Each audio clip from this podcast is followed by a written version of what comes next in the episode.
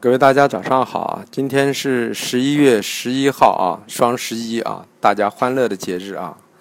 那么商品的行情也是在狂欢啊，你你你唱完了我唱啊，整个市场都是在涨停的模式中啊轮动出现啊。那么咱们今天要讲的品种呢是啊呃农产品中的啊第五个品种啊，讲一下啊淀粉和玉米这两个呢是一体的一个品种。啊，近期呢，本身在今年来说呢，啊，美国的玉米和国内的玉米呢，啊，都处于一个丰收的状态，啊，国国内的一个收购价格也是比较低的，但是呢，由于近期整个市场的一个氛围啊，引发了一种通胀预期，那么粮食作物也开始作为最后一个上涨的品种也在上涨，那么淀粉玉米也走出了一波上升行情，我们认为短期之内呢，啊，这个上涨的势头呢，可能还将延续一段时间，啊，虽然嗯。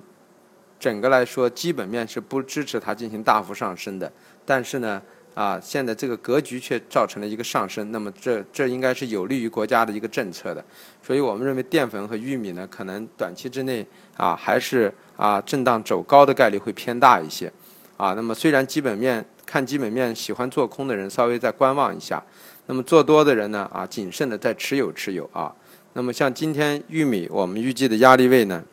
啊，嗯。幺七零五合约的压力位在幺五八零，支撑位在幺五四六、幺五三三。淀粉呢，五月的压力位呢在幺八七零，支撑位在幺八三零，啊，在这一块区域进行运行啊。